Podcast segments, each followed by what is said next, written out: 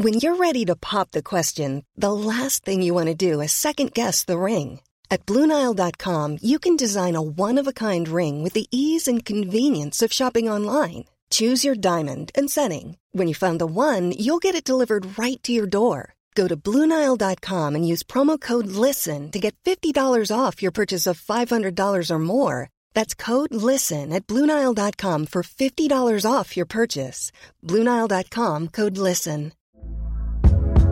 Hey there, it's Michelle Norris. I'm host of a podcast called Your Mama's Kitchen. When I travel, I'm usually looking for a way to find a taste of home when I'm not at home. And one of the things I love to do when I am at home is entertain. And Airbnb allows me to do that. When I was in California recently, I rented a house that had a great kitchen. And when we were sitting around the table, we were all thinking, we're in someone else's house. Someone could be in all of our homes as well. If you have a home, but you're not always at home, you have an Airbnb. Your home might be worth more than you think. Find out how much at airbnb.com/slash host. Hola, ¿qué tal? Bienvenido a Universo Premier. Te saluda Álvaro Romeo desde Londres. Hay semanas en las que la propia actualidad te hace la escaleta del programa y esta es una de ellas. Eh, los puntos de interés son varios. Nápoles, donde Liverpool cayó por 4-1, Sevilla, donde el Manchester City descompuso aún más al equipo de Julen Lopetegui, Londres, incluso, aquí mismo, donde vivimos una escena preciosa, la de Richarlison y su padre abrazados tras el triunfo del Tottenham ante el Olympique de Marsella. Y si me apuras, Downing Street, donde ya hay primera ministra que se llama Liz Truss. Esperemos que su receta de bajar impuestos justo ahora tenga algún sentido, que si no, todos vamos a tener que activar palancas para llegar a fin de mes si no somos precisamente el Barcelona. Incluso el Palacio de Buckingham también ha sido fuente de noticias en el día de hoy porque la reina está en observación y vamos a ver cómo, cómo evoluciona de, su estado de salud. Y hay otro punto de interés en el que me quiero detener y en el que me voy a detener. Es Londres, mmm, en concreto las oficinas del Chelsea, tras una accidentada escala en Zagreb. Funesta escala porque la derrota de los Blues ante el Dinamo de Zagreb eh, precipitó el cese de Thomas Tuchel. En estos momentos, el Chelsea está a punto de cerrar la contratación de Graham Potter, técnico del Brighton and Hove Albion. Uno de nuestros reporteros de la casa, Alex Crook, ya ha informado de, que Potter firmaría por cinco años y quizá para cuando escuches este programa Potter ya sea el nuevo inquilino del banquillo del Chelsea. Pero qué rápido, ¿no? O sea, qué, qué, qué, pronto ha pasado todo. La pasada temporada el Chelsea estuvo a dos tandas de penaltis nada más de cosechar el doblete copero. Dejó al Liverpool en esas finales sin anotar. Eh, que no era fácil ¿eh? con ese Liverpool tal como estaba en ese año. E incluso el Chelsea fue ganando por 0-3 en el Bernabéu hasta que Modric y Rodrigo se inventaron la combinación del año. Verdad que el Chelsea ha empezado la temporada regular, verdad que no quedó nada bien perder contra el Southampton, verdad que caer en Zagreb fue algo difícil de, de asumir para, para, el equipo, pero aún es sexto y tiene cinco partidos por delante para corregir su situación en Liga de Campeones. Llegados a este punto, varias cosas. Eh, me gustaría desclasificar de una vez, para siempre, ¿eh? esa narrativa que decía que en Inglaterra se le tiene más paciencia al entrenador. Acordaos, eh, los más viejos, de Roberto Di Matteo, que al poco de ganar la Liga de Campeones con el Chelsea, bueno, pues le, dieron matarile. Esta campaña también han echado a dos entrenadores, han echado a Thomas Tuchel, han echado a Scott Parker, que hace poco ascendió con el Bournemouth. Y hay otra cosa que quiero destacar. Yo creo que estamos empezando a conocer un poquito, aunque sea un poquito, a Todd Boehly, que era un desconocido para todos realmente. Todd Boehly es el nuevo dueño del Chelsea, porque los hechos sugieren que ha venido para ser un actor, eh, no un pasajero ni un observador. Echando a Tuchel ha tomado su primera gran decisión de calado a la mínima ocasión que ha tenido, a la mínima ocasión que ha tenido. Ya había apuntado maneras, diría yo, este verano. Eh, zanjando el tema, fajo de billetes mediante, cuando la espera se le hacía larga. Habló, por ejemplo, del caso de Cucurella. Eh, seguramente pagó sobreprecio para el jugador español, pero cuando hubo que mojarse, hubo que hacer las cosas, puso el fajo de billetes por delante y pagó todo lo que había que pagar para llevarse al jugador, también eh, a Fofana y a otros muchos jugadores. ¿no? Ha sido centelleante, este verano eh, a la hora de pagar, a la hora de desembolsar dinero por los fichajes y ha sido centelleante también para tomar una decisión drástica y cargarse a Thomas Tuchel, el técnico que hace, vamos a decir así, unos 15, 16 meses estaba alzando la Liga de Campeones con el Chelsea. You are fired, Thomas, eh, como se diría en Estados Unidos, como decía Donald Trump en ese programa de Apprentice. Eh, Tras perder en Zagreb, Thomas Tuchel no es el entrenador del Chelsea y nada, empezamos a conocer al nuevo dueño del club, que ha llegado para hacer, dejarse ver, ganar y no descarto incluso que viendo el estado de Stamford Bridge reactive por fin ese viejo sueño del nuevo campo, que lo compare con el Emirates o con el Tottenham Hotspur Stadium y diga, yo quiero un campo mejor. Un personaje que me interesa, Todd Boehly, un personaje que creo que merece hoy esta entradilla del programa porque ha tomado ya su primera decisión y el que se va es Thomas Tuchel, un técnico que aquí en Inglaterra, lo cierto es que lo ha hecho bastante pero bastante bien. Así que nada, arrancamos con este universo Premier.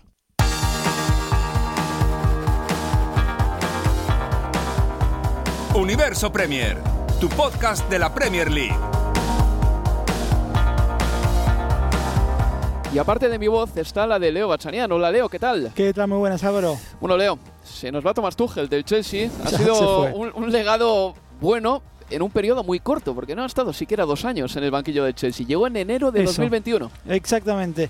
A ver, teniendo en, en cuenta lo, los antecedentes de la poca paciencia de, del Chelsea en materia de, de, entrenadores, desde antes ya de la era Abramovich, uh -huh. recordemos eh, eh, que en su día fueron eh, también despedidos una semana ya iniciada la competencia Gianluca Vialli o, o Ruth Gullit, pero este cortar y pegar en el banco de suplentes se exacerbó, lógicamente, desde la llegada de, de, Abramovich en el año 2002, teniendo en cuenta todos esos antecedentes de allí para acá.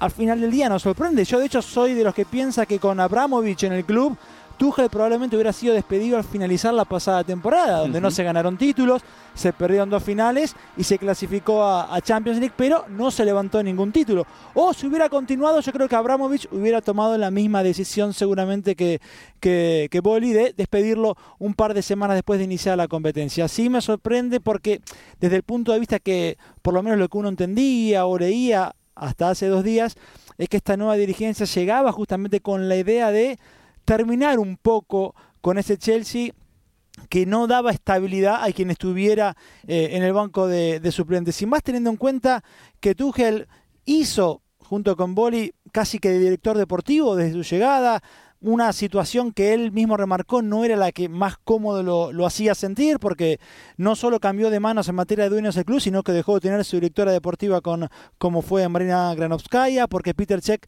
en su caso decidió dar un paso eh, al costado, con lo cual la dirección deportiva quedó acéfala y entre el nuevo dueño y Tuchel se encargaron de tomar las riendas de, del club, se encargaron de convencer futbolistas, Raheem Sterling, al que se le vendió un proyecto para que claro. viniera al oeste de Londres, el último o el más claro, el de Aguamellán, que llega porque tiene un entrenador que conoce sí. y a los dos o tres días justamente ese entrenador hoy ya no está. Con lo cual me sorprende y no me sorprende. Eh, vos tenés un, una mirada de que estos nuevos dueños llegaron para tomar decisiones y que no les va a temblar estoy. el pulso, pero estoy algo mareado porque esperaba, por lo que uno creía, otro tipo de, de manejo, pero en definitiva, teniendo en cuenta el club, el, el club en el que ocurre, es difícil que uno diga, uy, qué sorpresón. Yo creo que Todd Boehly va a tratar de meter al Chelsea en una dimensión más moderna si cabe, Leo. Mm, no sé si el estadio de Stamford Bridge es un fiel reflejo o un símbolo de, de, de, cómo están las estructuras eh, directivas del club, ¿vale? Pero el estadio de Stamford Bridge es muy viejo en comparación sí. con otros grandes estadios de Londres. Da la sensación de que quizá el deporte americano también nos lleva unos cuantos años en cuanto a digitalización, eh, tecnificación. Igual Todd Boehly quiere cambiar un poquito, americanizar un poquito más el modelo de Chelsea. Me juego una cena contigo, aunque de aquí a dos años estamos hablando del nuevo campo, si Todd Boehly sigue siendo el, el dueño del club, porque ya incluso dijo qué arquitecta quería para el diseño del nuevo Stanford Bridge. Pero a lo que voy, Leo, y termino ya con esto, que veo que tienes ganas de hablar. eh, lo, lo, que te, lo que se ha visto es que han pasado muchas cosas desde que ha llegado. Porque se ha traído un montón de jugadores, sí. que incluso podríamos decir, algunos han llegado con un sobreprecio, ¿no? Cucurella, creo todo. que Fofana, Koulibaly... Sí Sterling puede ser que haya llegado con un ligero sobreprecio, pero sobre todo en cuanto ha visto que este entrenador por lo que sea no le convence, que han sido tres resultados malos al final. Ha sido el del Southampton, ha sido el, el del Leeds United y el del Dinamo de Zagreb. No se lo ha pensado. ¿eh?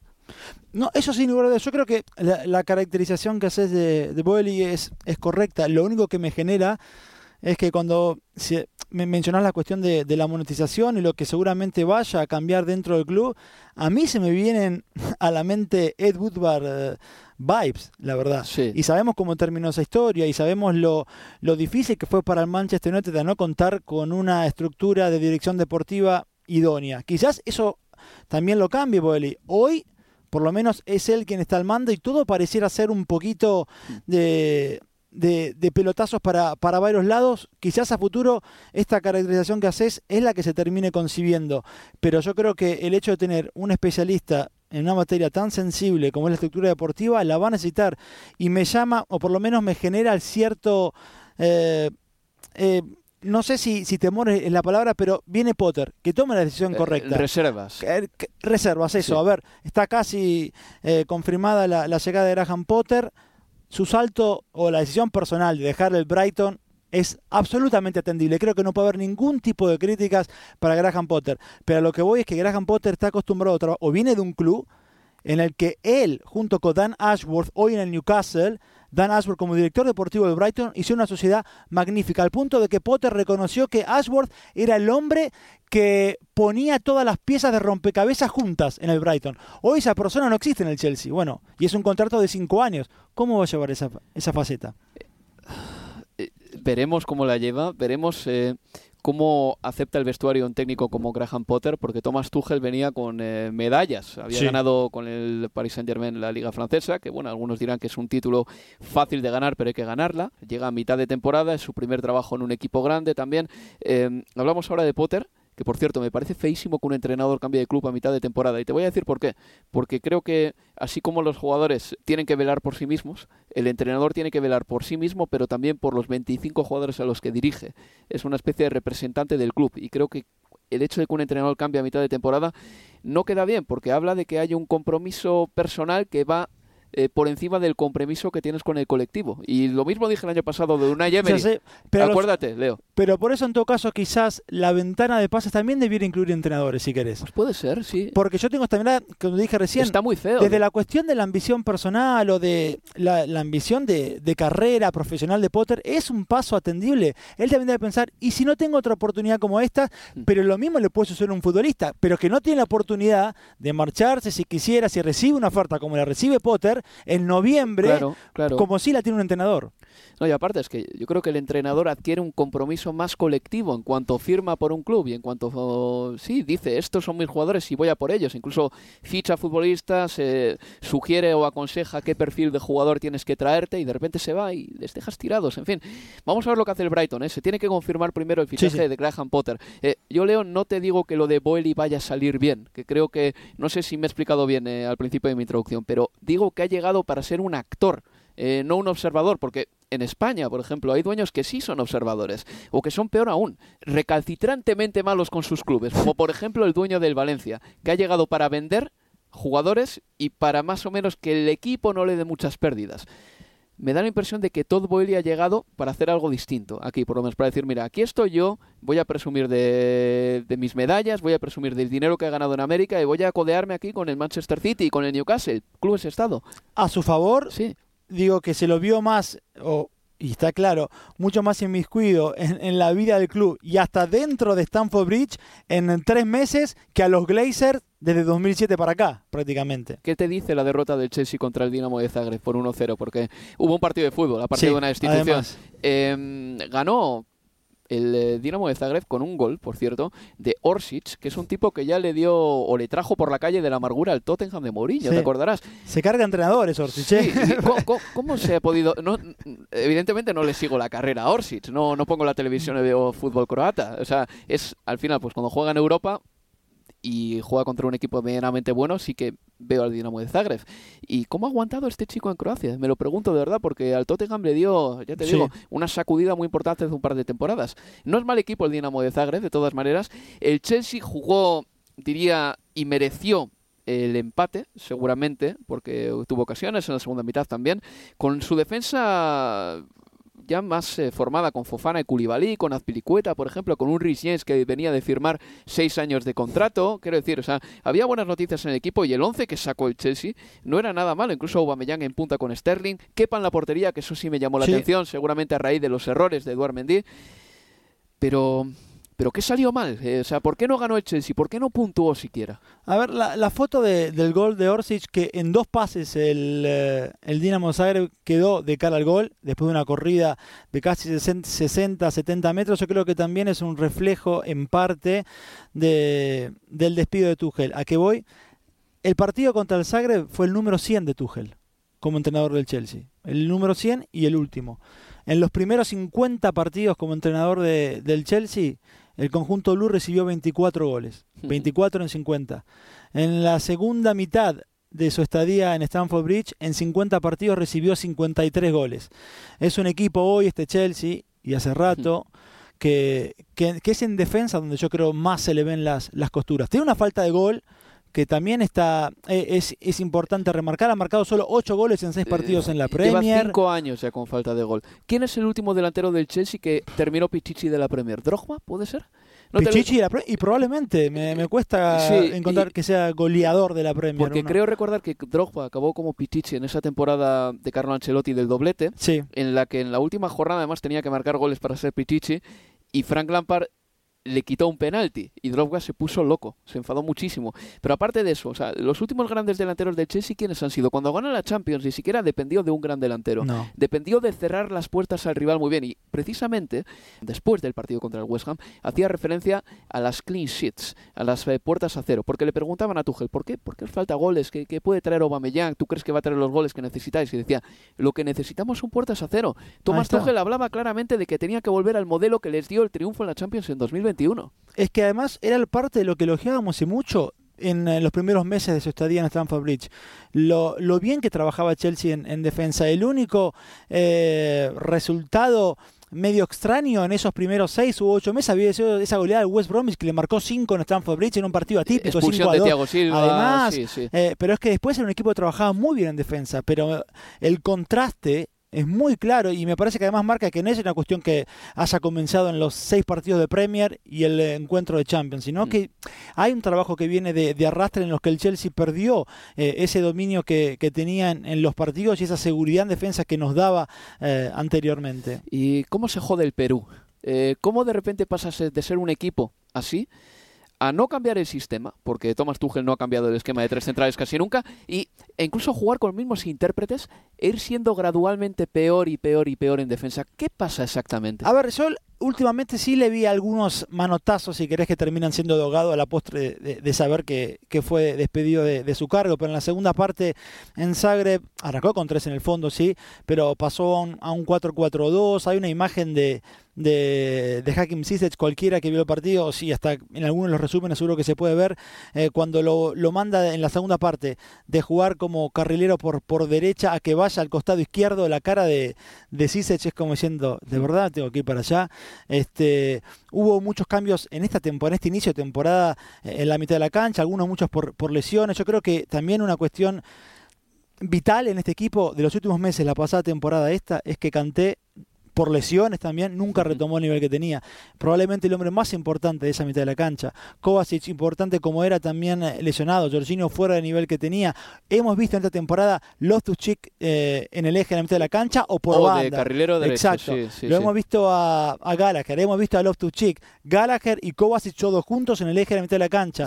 Hemos visto a Pulisic, eh, hemos visto a, a Rhys James jugando como carrilero, mediocampista o jugando como central en línea de tres o como lateral en línea de cuatro, como fue en la segunda parte, eh, creo que perdió estabilidad. Yo creo que en propio Tuchel, por querer recuperar lo que tenían, terminó cambiando muchas veces muchas cosas y sin encontrar el espíritu original de su llegada al club. Bueno, pues el Chelsea cayó en su primer partido por eh, un gol a cero contra el Dinamo de Zagreb. En ese grupo ahora mismo tenemos líder al conjunto croata Segundo y tercero son el Milán y el Salzburgo, respectivamente, con un punto cada uno. El Chelsea es colista. Ya para cerrar con el capítulo del Chelsea, Leo, antes te preguntaba a ti qué crees que es lo que le pasa al Chelsea, porque el equipo ha ido bajando el nivel. Y tú me has dado una respuesta bastante sesuda, de un minuto y pico, un análisis. Le preguntaba lo mismo a Thomas Tuchel y no sabía qué decir. Le escuchamos. I don't really know where this performance today comes from. For me, it's a, a lack of determination, even a lack of uh, intensity, a lack of intensity, repetitive intensity, a lack of determination to win duels, to actually do the things on, on, the, on, the, on the highest level, on the toughest level. Pues decía Thomas Tuchel que era una falta de determinación, de intensidad y esos son los deberes que le deja al siguiente entrenador, Leo. A ver, si es Graham Potter, eh, nos esperamos un eh, Chelsea, vamos a decirlo así, un poquito más alegre, pero también es que Tuchel era un entrenador alegre en el Borussia de Dortmund y el, y el equipo que se encontró allí, eh, la plantilla que se encontró en el Chelsea, era muy propicia para jugar con tres centrales. Cambió a ese sistema y empezó a convertirse en un equipo defensivamente muy potente. ¿Será Graham Potter capaz de hacer de este Chelsea un equipo un poquito más ofensivo? Sí, en eso no dudo. A ver, el Brighton, de hecho la temporada pasada es el conjunto que más tacles realizó en el último tercio de terreno rival. Con lo cual, hablamos de un equipo que buscaba no solo tener la posesión, sino de presionar bien alto. Bueno, yo espero que haga lo mismo, que intente lo mismo con, eh, con el Chelsea. Potter, otro entrenador muy versátil que tiene muchos dibujos dentro de un mismo partido. Un entrenador muy cercano a los futbolistas que utiliza mucho la, la psicología. Veremos si con otro, o con futbolistas de otro renombre, como con los que se va a encontrar, si eso le puede funcionar como resultó en el, eh, en el Brighton. Recordemos también que el Brighton era uno de los equipos que perdía mayor cantidad de puntos porque no era eficaz de cara al arco rival. De hecho, el, el 29% de los disparos de, del Brighton durante la era Potter en el Brighton terminaban dentro de los tres palos, es un, un porcentaje muy bajo. Y más allá de de que los delanteros del Chelsea hace rato no pasen por una gran actualidad, la realidad es que tiene mucho mayor potencial en el Chelsea para que justamente ese buen funcionamiento colectivo termine en definiciones de, cara al gol. Y, está el factor Aubameyang, Leo. Que, que, de verdad, que ya sé que tiene 32, 33 años, eh, que en el Arsenal en su última etapa no jugó ya tanto, pero era un tema casi más actitudinal o de problema que tenía en la relación con Arteta que una merma en su fútbol, porque luego se fue al Barcelona y siguió marcando otra vez sin hacer demasiado esfuerzo. Es que es un tipo que tiene mucho gol, entonces yo creo que ahí con Aubameyang el Chelsea va a encontrar, digamos que una salida fácil a, solventar algunos problemas que tiene de cara a puerta.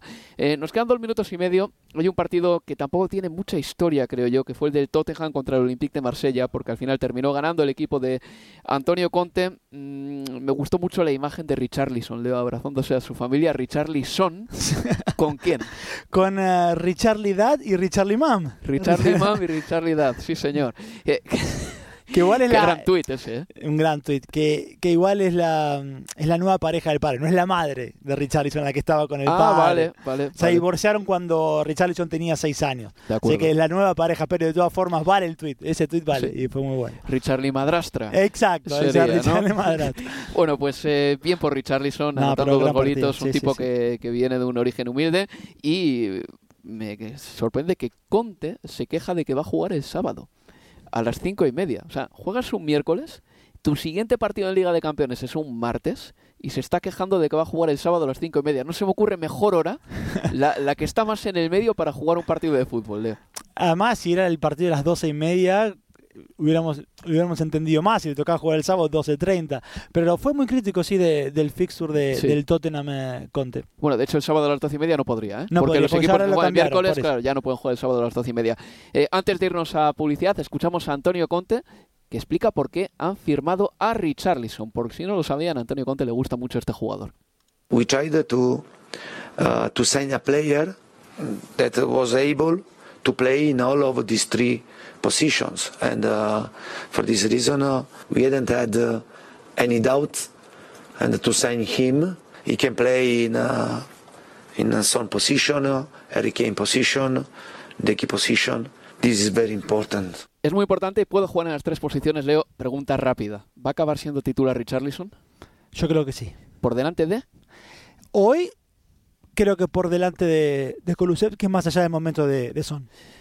Pues vamos a ver, pero desde luego sabíamos que era un fichaje que iba a salir seguramente bien y Richarlison ha empezado a carburar en este Tottenham. Y por cierto, tenemos noticia, Graham Potter ya es entrenador del Chelsea, ha firmado por cinco temporadas Así que buena suerte para él. Se va del Brighton Hove Albion, este entrenador de 47 años, joven todavía y que aterriza en el Chelsea. Hasta el momento el mayor reto de su carrera. El presidente del Brighton and Albion, Tony Bloom, ha dicho en un comunicado que está decepcionado, muy decepcionado por la marcha de Graham Potter, que lo ha hecho muy bien en los últimos eh, tres años y poco eh, que es un grandísimo entrenador y una persona excepcional y que se le va a echar de menos. Y por su parte, Todd Boehly dice que es un innovador que encaja en la visión que él tiene del club. Buena suerte, por lo tanto, para Graham Potter. Ahora sí, una pausa para publicidad y volvemos en breves instantes. Universo Premier, tu podcast de la Premier League.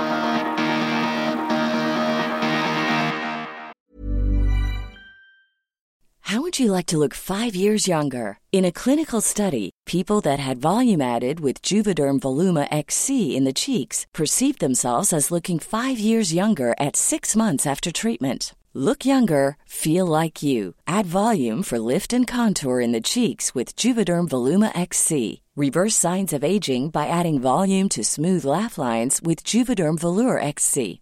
For important safety information and to find a licensed specialist, visit juvederm.com. That's J U V E D E R M.com. Not for people with severe allergic reactions, allergies to lidocaine, or the proteins used in Juvederm. Common side effects include injection site redness, swelling, pain, tenderness, firmness, lumps, bumps, bruising, discoloration, or itching. There's a risk of unintentional injection into a blood vessel, which can cause vision abnormalities, blindness, stroke, temporary scabs, or scarring. Talk to a licensed specialist to find out if it's right for you. When you're ready to pop the question, the last thing you want to do is second guess the ring. At Bluenile.com, you can design a one of a kind ring with the ease and convenience of shopping online. Choose your diamond and setting. When you find the one, you'll get it delivered right to your door. Go to Bluenile.com and use promo code LISTEN to get $50 off your purchase of $500 or more. That's code LISTEN at Bluenile.com for $50 off your purchase. Bluenile.com code LISTEN. Since 2013, Bombas has donated over 100 million socks, underwear, and t shirts to those facing homelessness. If we counted those on air, this ad would last over 1,157 days. But if we counted the time it takes to make a donation possible, it would take just a few clicks. Because every time you make a purchase, Bombas donates an item to someone who needs it. Go to bombas.com slash ACAST and use code ACAST for 20% off your first purchase. That's bombas.com slash ACAST, code ACAST.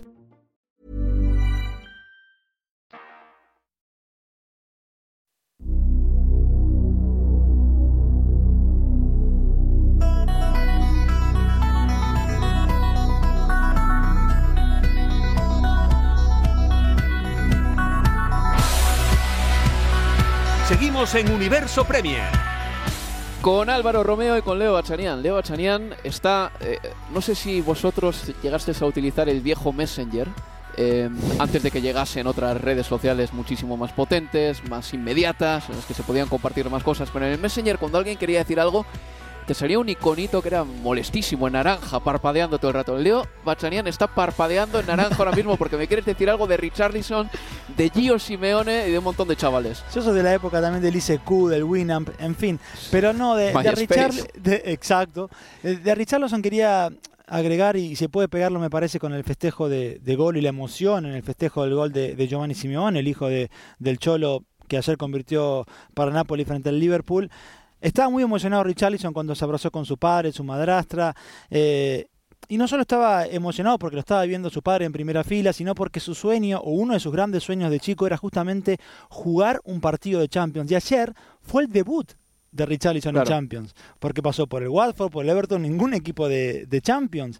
Y, y por eso su emoción, el sueño cumplido que tenía desde cuando era un chiquito y tuvo una infancia difícil, dura, él y su familia, Richarlison. Y lo pego con lo de Giovanni Simeone, porque la emoción de Giovanni Simeone cuando marca casi al minuto de haber ingresado y se pone a llorar en el terreno de juego y después en las entrevistas post partido lo feliz que estaba, tiene un tatuaje que es el dibujo del balón de la Champions, eh, el que tiene Giovanni Simeone, porque cuando- se lo hizo cuando tenía 13 años, cuando el Cholo no quería que se lo hiciera, ni tampoco su madre, pero porque el sueño de Giovanni Simeone era jugar en Champions League. Y esto me, me hacía pensar que quizás nosotros somos de una época en la que, hasta cuando nosotros éramos chicos y soñábamos con el fútbol, lo que soñabas era jugar en la selección de tu país. Yo crecí viendo los videos de Maradona en blanco y negro, un Maradona de 10, 11 años diciendo mi primer sueño es jugar en la selección argentina y mi segundo sueño es ser campeón mundial con la selección argentina. Y hoy esta generación de futbolistas sin perder el amor por los seleccionados de su país, tienen como gran sueño, como pináculo de sus carreras, jugar, disputar la Champions League. Me parece que la emoción y estos festejos que marcamos de Richarlison y de Simeone son fiel reflejo de, un cambio de época. Y nada, me, parecía que era eh, llamativo, por lo menos hacer cuando lo veías me venía esto a, a, la cabeza. Confío en no escuchar a mi hijo diciéndome que su sueño es jugar la Superliga. dentro de un par de años. ¿Quién te dice? Dios, me dolería en el alma. De verdad, la Champions está bien como está. A mí cuando me preguntan cuál es tu himno, eh, no digo el... No porque no sea un antipatriota ni nada, no, no, pero a mí me preguntan cuál es tu himno, Álvaro, digo el de la Champions. El mejor himno que hay es el de la Liga de Campeones, por encima de, de todos los países. Es impresionante. Es una competición que está bien montada y que ha ganado en una fuerza, una heráldica. Yo creo que es la competición más potente del mundo a nivel de clubes porque cuando Maradona tenía 10, 11 años, eh, la Copa de Europa no era lo que, lo que es ahora. Y además eh, estaba mucho más restringida porque la jugaban solo los campeones. Es que ahora puedes jugar hasta en 32 equipos la Liga de Campeones y no necesariamente tienes que jugar un equipo que salga campeón en un país determinado. Está mucho más abierta. Mm, nos quedamos ya en ese partido. Nápoles-Liverpool. Además, mira, eh, lo de Maradona me viene muy bien para engarzar con el estadio Diego Armando Maradona porque perdió el Liverpool por cuatro goles a uno. Me acuerdo, Leo, que el año pasado tú definías las ráfagas del Liverpool como la tormenta furiosa. Este año esa tormenta furiosa es un viento racheado, que a veces sí que es verdad que produce tempestades y otras veces no las produce. Es más, son sequías muy gordas, como la del campo del Nápoles. Esta campaña ha sido capaz de marcarle nueve goles al Bournemouth y de perder por 4-1 contra el Nápoles. Hay una disparidad tremenda en los resultados del Liverpool. ¿Cómo lo podemos entender? ¿Es la vejez de algunos integrantes del equipo? Es que el proyecto de Jürgen Klopp está pasando por una fase de estancamiento, es porque falta que los mejores jugadores pillen su puntito de forma, y sobre todo estoy mencionando así a Mohamed Salah, ¿es un poco todo esto? Debe ser un poco de, cada cosa, sin lugar a duda. Este Liverpool ha perdido esa intensidad que, que lo, que lo caracteriza o que ha caracterizado el ciclo club, que ya lleva casi eh, siete años. La de ayer fue la, derrota más dura en Europa desde 1966. Eh, digo, para poner en contexto la importancia del, del, triunfo de Napoli y de qué manera eh, ante el Liverpool, eh, en Premier consigo ese arranque totalmente irregular, apenas es el peor arranque liguero de Klopp en Liverpool, 9, puntos cosechados de 18 posibles, en un andar súper irregular, de un debut poco prometedor ante el Fulham, con un 9-0 en el medio ante el Bournemouth, con derrota en, eh, en Old Trafford. Eh, en materia de, de niveles eh, individuales, eh, lo de Sala está teniendo el peor de sus arranques, si querés, si tomamos las tres últimas temporadas, lleva apenas un, dos goles en eh, seis partidos de Premier. En la pasada había marcado cinco y en la anterior, en la 2021, había marcado seis goles en los primeros seis partidos Mohamed Salah.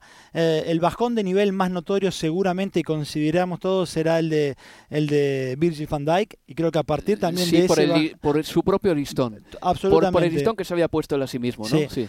Alexander Arnold creo que en materia de defensiva no sorprende sus, sus, errores o sus lagunas, solo que antes podían ser mucho más maquilladas al, a partir del gran nivel justamente de, de Van Dijk o cómo Van Dijk elevaba el nivel de quien tuviera al lado. Hmm. Hoy un Van Dijk que no está en su mejor nivel y es entendible después de tres o cuatro temporadas al máximo y con Mati fuera o lesionado, con Joseph Gómez que no termina de arrancar. Bueno, de, de hecho Joe Gómez fue uno de los grandes señalados porque hay que decir que a veces los equipos funcionan mal porque hay errores individuales que fastidian a un equipo entero. Y ayer Joe Gómez perdió un balón ante Osingen, que casi desemboca en un gol del nigeriano, y luego otro ante Karabstelia, el jugador georgiano, por cierto, que me ha llamado mucho la atención porque está haciendo un inicio de temporada deslumbrante. Nadie, no se lo esperaba nadie, ¿eh? Nadie. Yo creo que ni Spalletti, si te digo la verdad. Pero ahí eh, Joe Gómez perdió balones que no puede perder un central. Además que eh, perdió balones por fuerza también, que se supone que en ese aspecto él tiene que imponerse, ¿no? exacto. Y, y también otro nombre, bueno, al final estamos remarcando toda la defensa, pero digo, se lo nombra menos, quizás porque aparece menos en la foto de esas lagunas o de los errores. Pero Andrew Robertson era esta temporada estamos acostumbrándonos o a que ingrese desde el banco o a que Simicas entre durante los partidos por él, otro que tampoco está en su mejor nivel. Y después cuando ya pasás unos metros más adelante, esa mitad de la cancha, que por lesiones o por decisiones de Klopp eh, ha perdido intensidad a partir de las características de los futbolistas que tienen terreno de juego, sobre todo lo de, lo de Milner, y aún así que ayer fue quizás hasta de lo mejorcito en ese primer tiempo, pero que a sus 37 años y al nivel que te exige la Champions, queda muy en, evidencia. Y un Fabino que está más bajo y un Thiago que está volviendo.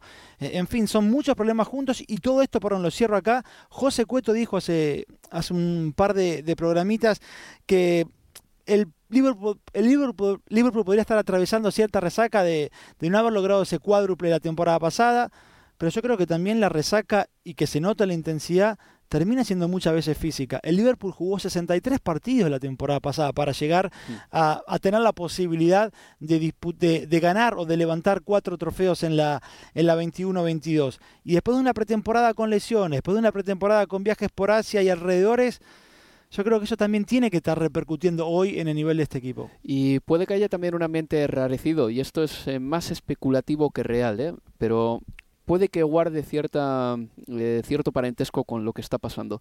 Lo que está sucediendo con Navi Keita es muy raro, Leo. Eh, un jugador que es verdad que ahora está lesionado, ha quedado fuera de los 25 inscritos para jugar en Liga de Campeones, al igual que Oxlade Chamberlain, aunque se supone que Navi Keita iba a volver a tiempo para ya la tercera o cuarta jornada de la Champions. Quiero decir, no inscribirle es raro. Y que la selección de Guinea le haya llamado para jugar los partidos de septiembre es más raro todavía a un jugador que le queda un año de contrato. Esto, por ejemplo, el Manchester City no se lo suele permitir. El Manchester City no permite tener un verso suelto o un jugador que vaya un poquito por libre. Le vende. El Liverpool, por ejemplo, esto no lo ha sabido hacer bien y tener a un futbolista así en el seno del equipo no puede ser bueno tampoco. No, y, además con eh, porque no puedes contar con él al final de cuentas. Claro. Por H o por B. Y, es extraño, yo no, estaba al tanto de esta citación. Le ha llamado Guinea para jugar en septiembre. Imagino que una cosa la citación y otra que, que, termine, que termine viajando, si sabemos si las condiciones que habla de salud del futbolista que ofrece el club son contrarias a una citación a un seleccionado para jugar amistosos ahora en, eh, en septiembre. Ayer tampoco pudo contar con Fabio Carvalho, bueno, se imagina que para el fin de semana sí va a poder contar con él el, el Liverpool.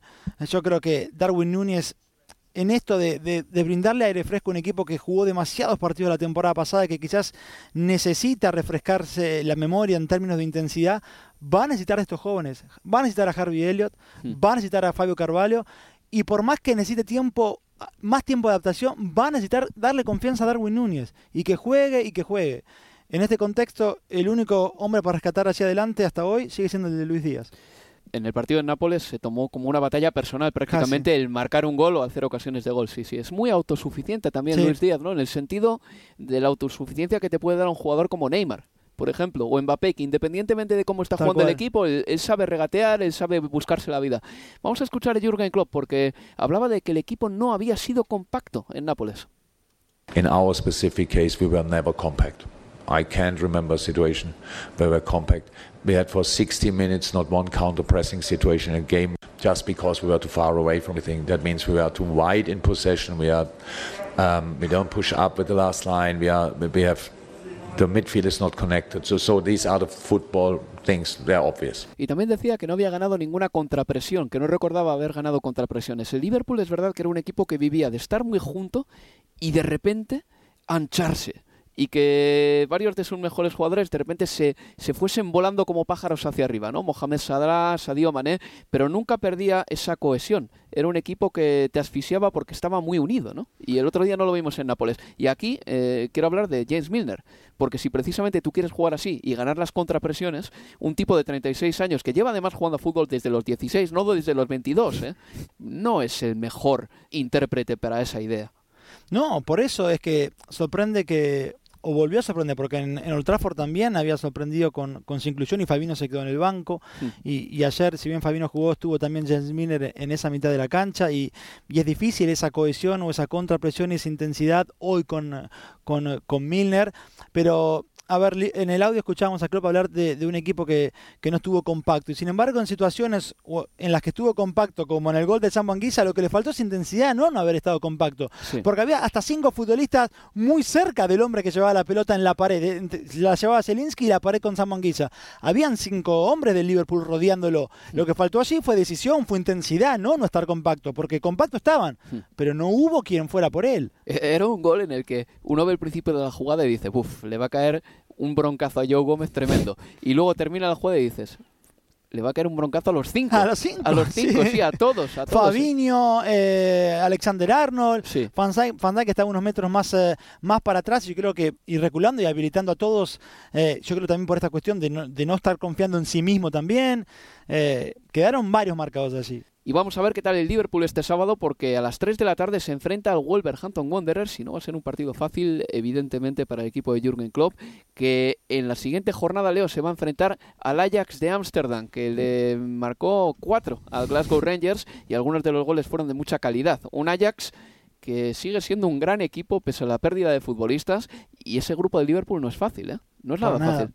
Una, un Ajax que me marea con uh, Bergwijn y Berguis, y sobre todo cuando los dos marcan, pero como fue en el caso de ayer, y, y Van Bronckhorst, el entrenador de, del Rangers, diciendo que no pueden competir a este nivel de, de, la Champions. Pues imagínate con Sané y con Mané, los narradores del Bayern también, se pueden volver locos con esos dos en el mismo equipo. En definitiva, pasamos página y nos vamos hasta Sevilla, porque el Manchester City ganó fácil, ¿eh? por 0 goles a 4 contra el equipo de Julen Lopetegui. Es mucho mejor el Manchester City, marcó Haaland.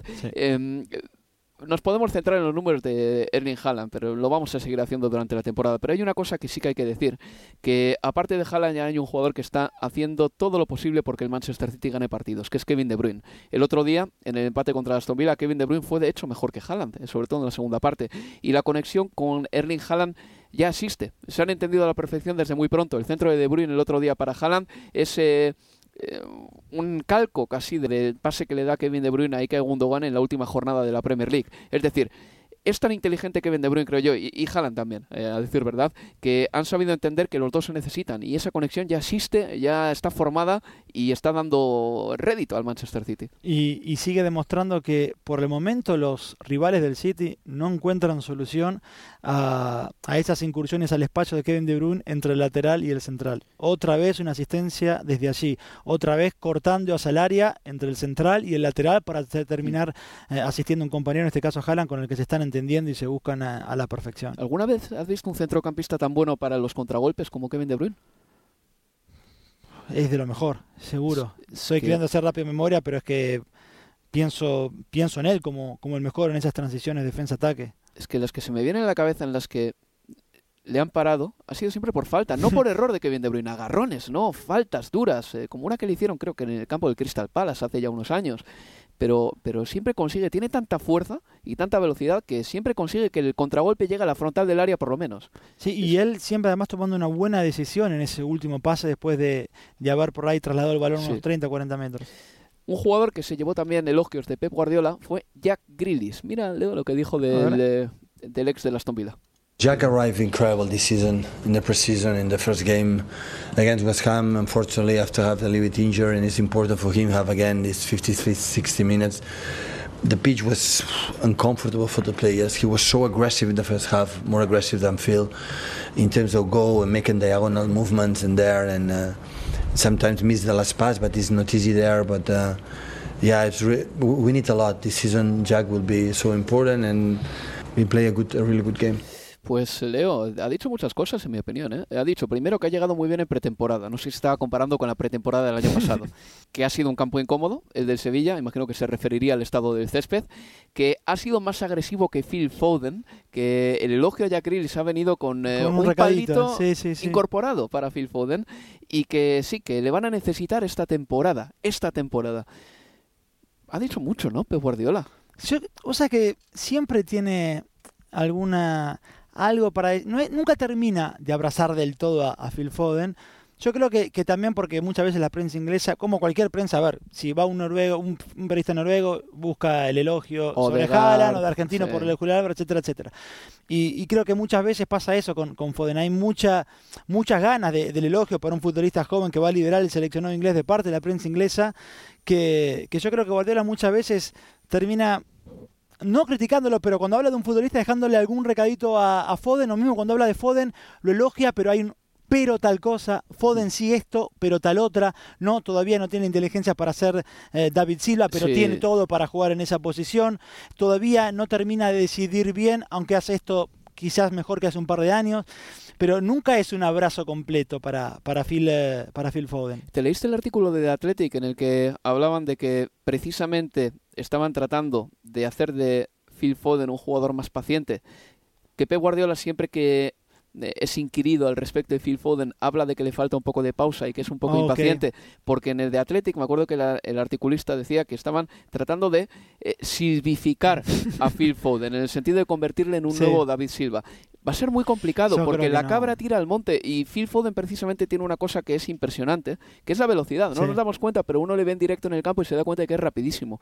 Un poco de pausa y será un grandísimo jugador, si no lo es ya, ¿eh? Si no lo es ya.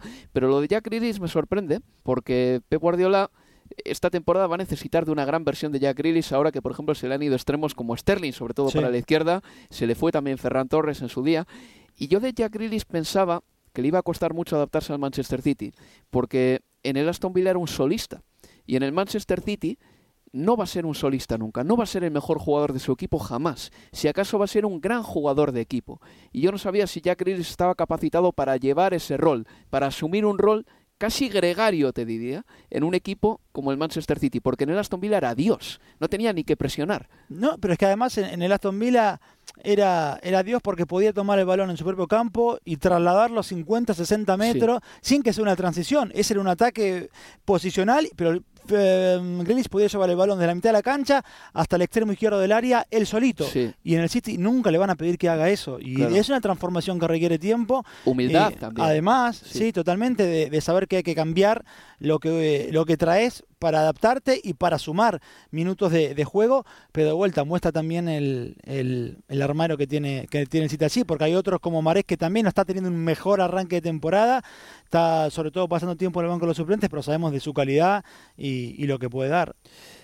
Este fin de semana el Manchester City se mide al Tottenham. Es el gran partido de la jornada. Lo vamos a emitir el eh, sábado a las cinco y media. Así que nada, que nos escuchen con ese partido. También estaremos, por cierto, el eh, domingo ya con el Crystal Palace Manchester United, que tendré el placer de narrar contigo. Bueno, eh, más cositas de la Liga de Campeones que me han llamado la atención. El Paris Saint Germain le ha ganado 2 a 1 a la Juventus. Golazos de Mbappé.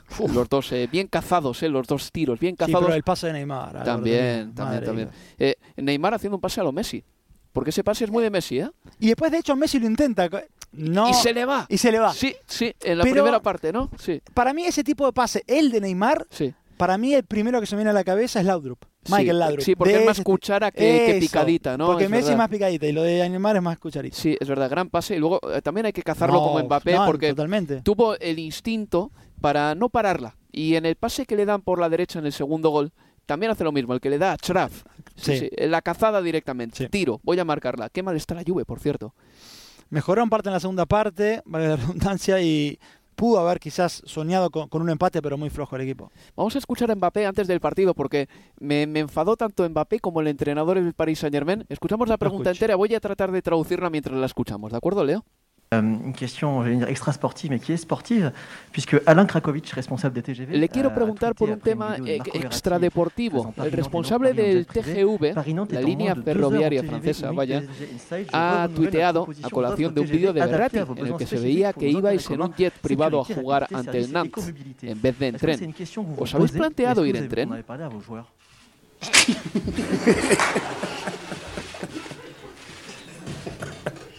Ahí se ríe Mbappé. Y Philippe Gaultier, el entrenador, habla después. Excusez-moi.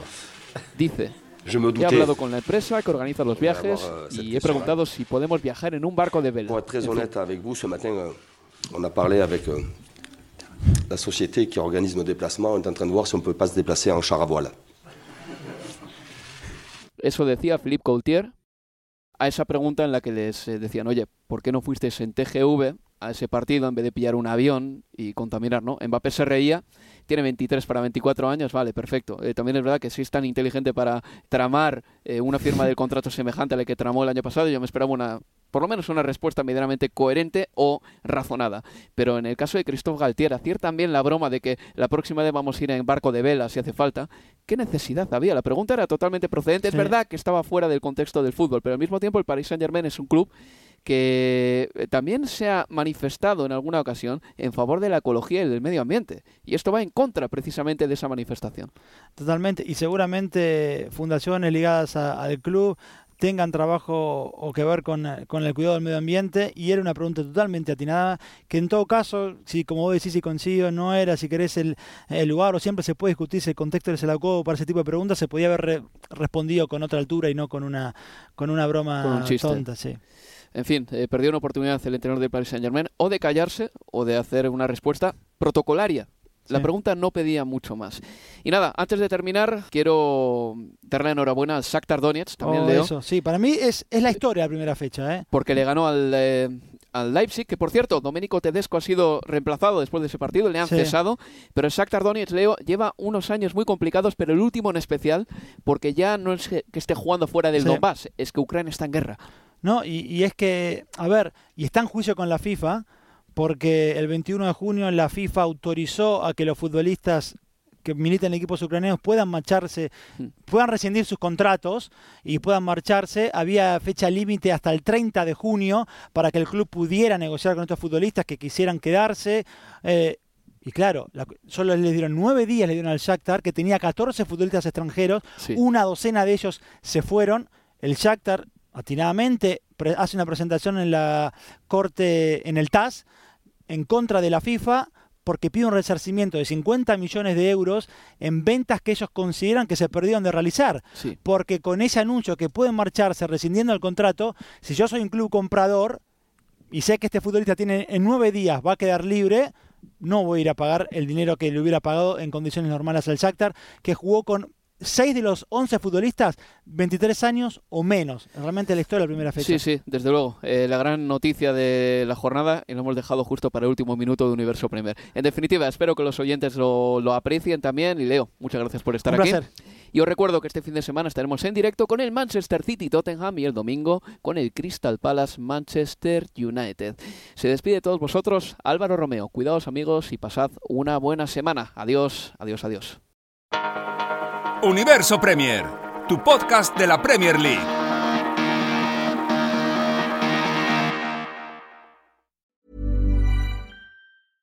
Imagine the softest sheets you've ever felt. Now imagine them getting even softer over time. That's what you'll feel with Bowl and Branch's organic cotton sheets. In a recent customer survey, 96% replied that Bowl and Branch sheets get softer with every wash. Start getting your best night's sleep in these sheets that get softer and softer for years to come. Try their sheets with a 30-night guarantee. Plus, get 15% off your first order at bowlandbranch.com. Code BUTTERY. Exclusions apply. See site for details. Mom deserves the best, and there's no better place to shop for Mother's Day than Whole Foods Market. They're your destination for unbeatable savings, from premium gifts to show-stopping flowers and irresistible desserts. Start by saving 33% with Prime on all body care and candles. Then get a 15-stem bunch of tulips for just $9.99 each with Prime. Round out Mom's menu with festive rosé, irresistible berry chantilly cake, and more special treats. Come celebrate Mother's Day at Whole Foods Market.